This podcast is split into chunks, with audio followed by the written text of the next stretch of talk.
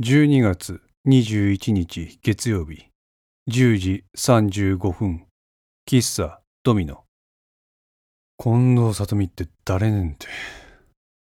赤松武は誰に言うわけでもなくコーヒーをすすりながらつぶやいた。自分の頭の中だけで考えとっても整理できん。そうや。6年前の事件のことをここに書き出してみよう。そう言うと彼は胸元からヘミングウェイやピカソがかつて愛用していたメモ帳のようなものを取り出してペンを走らせ始めた。赤松は父親の正を中心にしてそこから放射状に人物を書き出し始めた。まずは6年前の事件の相関関係。マルホン建設とベアーズデベロップメント、そして本田義行。その構造を知ったのが父。共有していたのが母の文子。誰が父に直接手を下したのかはわからない。警察では事故で処理された父の死だったが、意識は事故ではないと言っていた。キーワードは近藤里美という架空の人物。500万の現金は回収されたはずなのになぜか再び家へ戻ってきた。この辺りまで書き出した赤松は筆を止めた。ここだよ。やっぱり、ここが気になる。誰が500万をうちに持ってきたんや。ため息をついて赤松は天を仰いだ。誰ですか？近藤里美さんって。のぶとい声が赤松の世界に割り込んできた。誰や？体勢を元通りにした赤松の目の前に、髪を短く刈り込んだこわもての男が立っていた。ああ、失礼しました。私、こういうものです。警察本部捜査二課。古田と申します。赤松武さんですね。突然、自分の世界に割り込んできたかと思えば、この古田という男は自分の名前さえ知っている。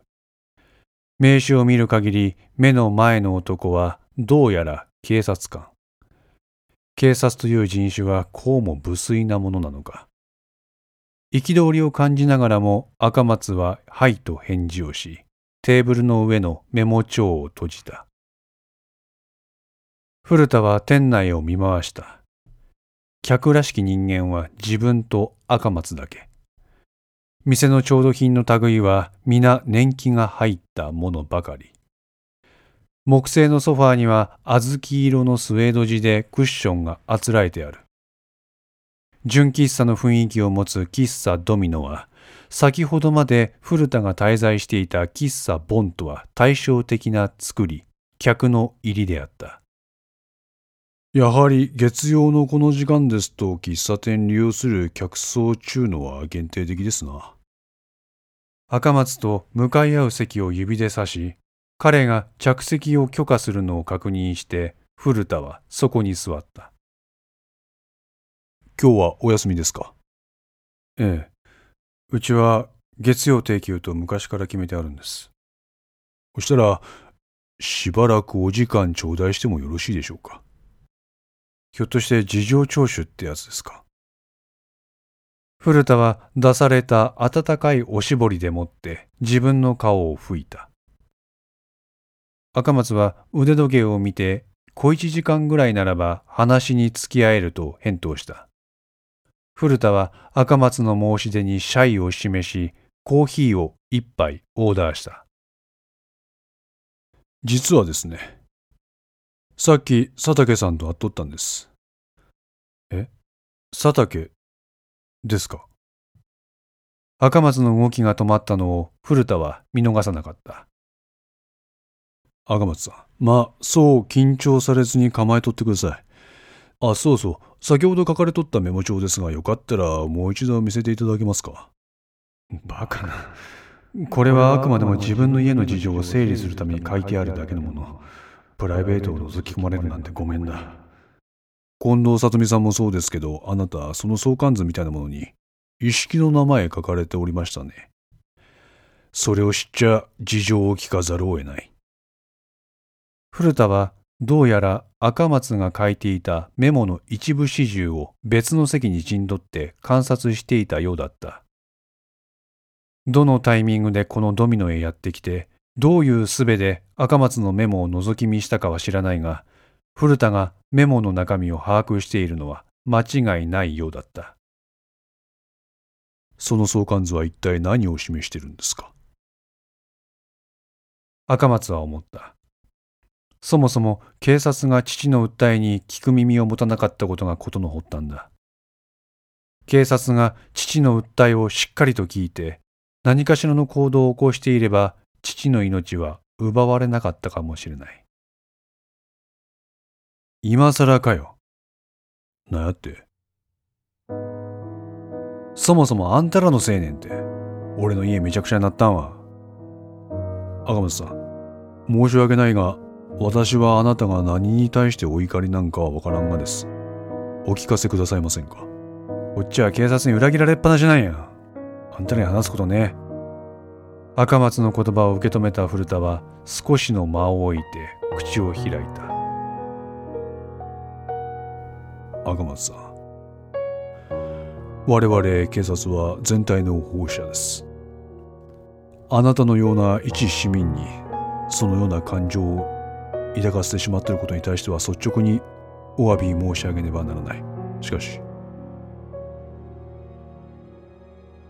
どうして私はあなたの正面に座ることを許されたんでしょうか？座ることはおろか小一時間の聴取にも同意をいただいたというのに手のひらを返したように突然話すことはないとおっしゃる。おかしいですな。古田の問いかけに若松は沈黙を保っていた。あなたが今回の野宿山連続殺人を受けて精神状態が穏やかでないというのはわかる。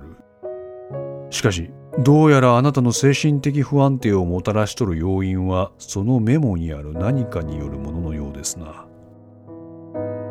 赤松は手元の閉じられたメモ帳に目を落とした。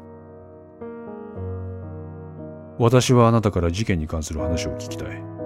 そのためには、あなたの精神を犯すその何かについても受け止める必要がある。どうですか、赤松さん？私に話してくれませんか？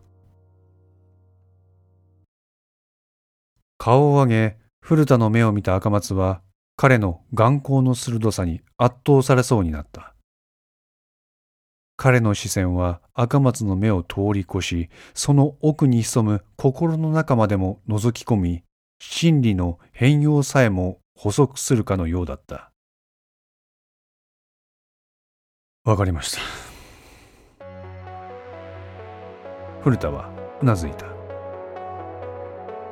6年前に遡ります。